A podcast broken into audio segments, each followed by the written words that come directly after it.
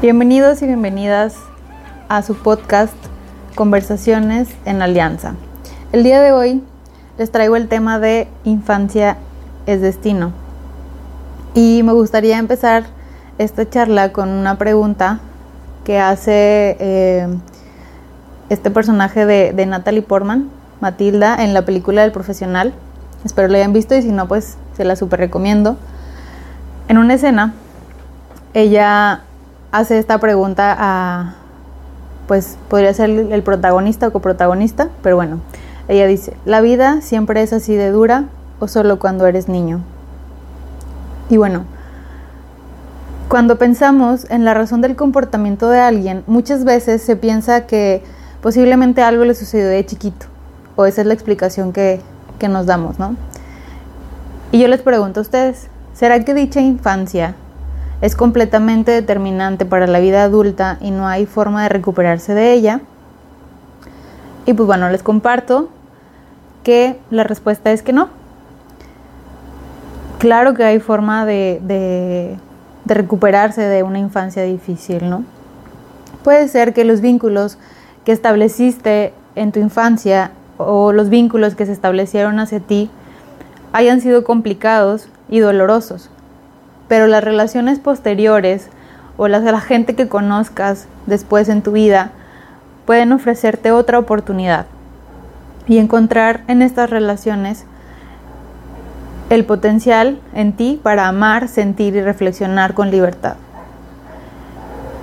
Y hablando de, de ese tipo de relaciones que nos permiten eh, potencializarnos como personas, nos encontramos con el vínculo terapéutico que es el vínculo que se establece entre un terapeuta y su paciente en un proceso de terapia psicológica.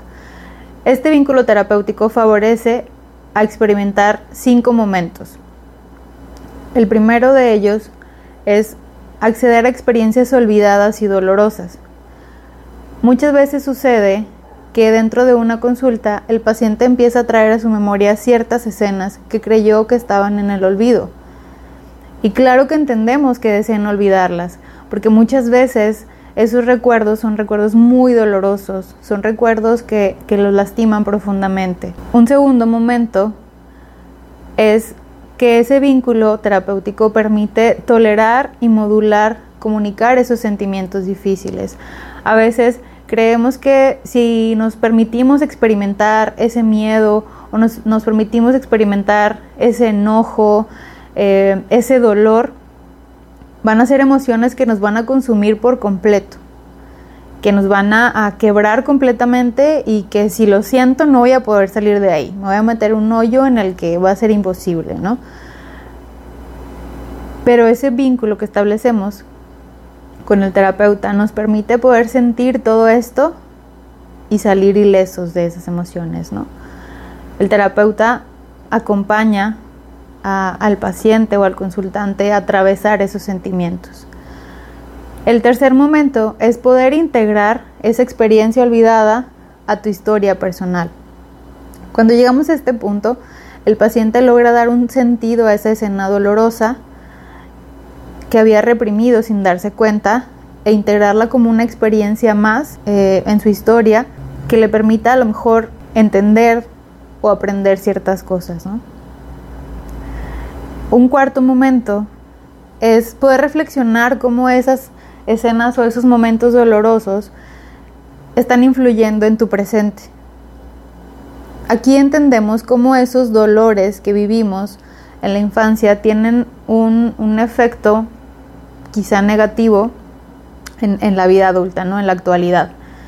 Llámese que tienen un impacto en nuestra autoestima, en las relaciones de pareja que establecemos o incluso en cómo nos desempeñamos en el trabajo. Y al reflexionar sobre esto, podemos llegar a el último momento, que es poder facilitar el cierre de estos vínculos dolorosos para poder acceder al proceso de duelo que implica eh, y aceptar que aunque la infancia no fue como hubiéramos querido, siempre hay otras posibilidades y alternativas.